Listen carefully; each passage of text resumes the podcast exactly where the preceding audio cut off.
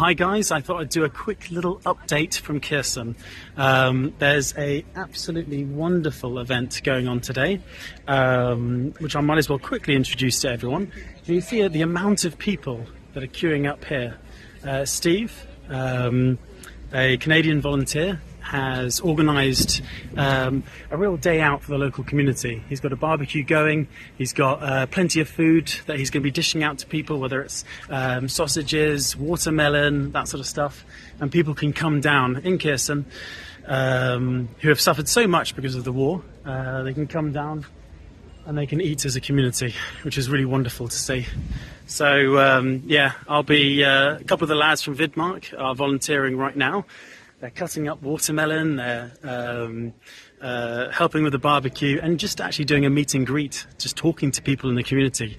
What's life like at the moment? Is there anything that we can do to help you? That sort of stuff. Um, and uh, yeah, I know it's incredibly well received. But anyway, I'll be sharing a link to his page. Um, I'm sure he does social media updates, so you'll be able to follow what he does. Feed every week he does a barbecue for the community, which is really wonderful.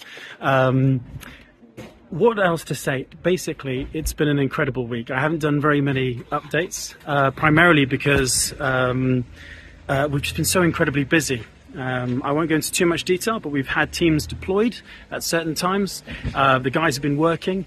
Um, I've been doing a lot of training with the team. I've uh, got all my paperwork sorted now. Hopefully, in the next couple of days, I'll be able to uh, perhaps go out with the guys uh, on my first mission since Christmas.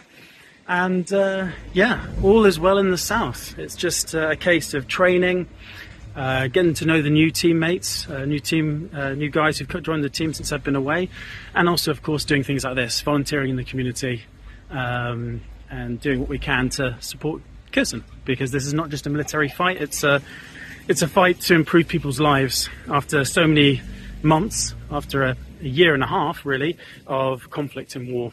So uh, yeah, a real honour to be here today, and uh, big shout out to Steve and his team. And uh, I better get uh, cutting some watermelon for the for the big crowd of people here. Anyway, I'll catch you guys later.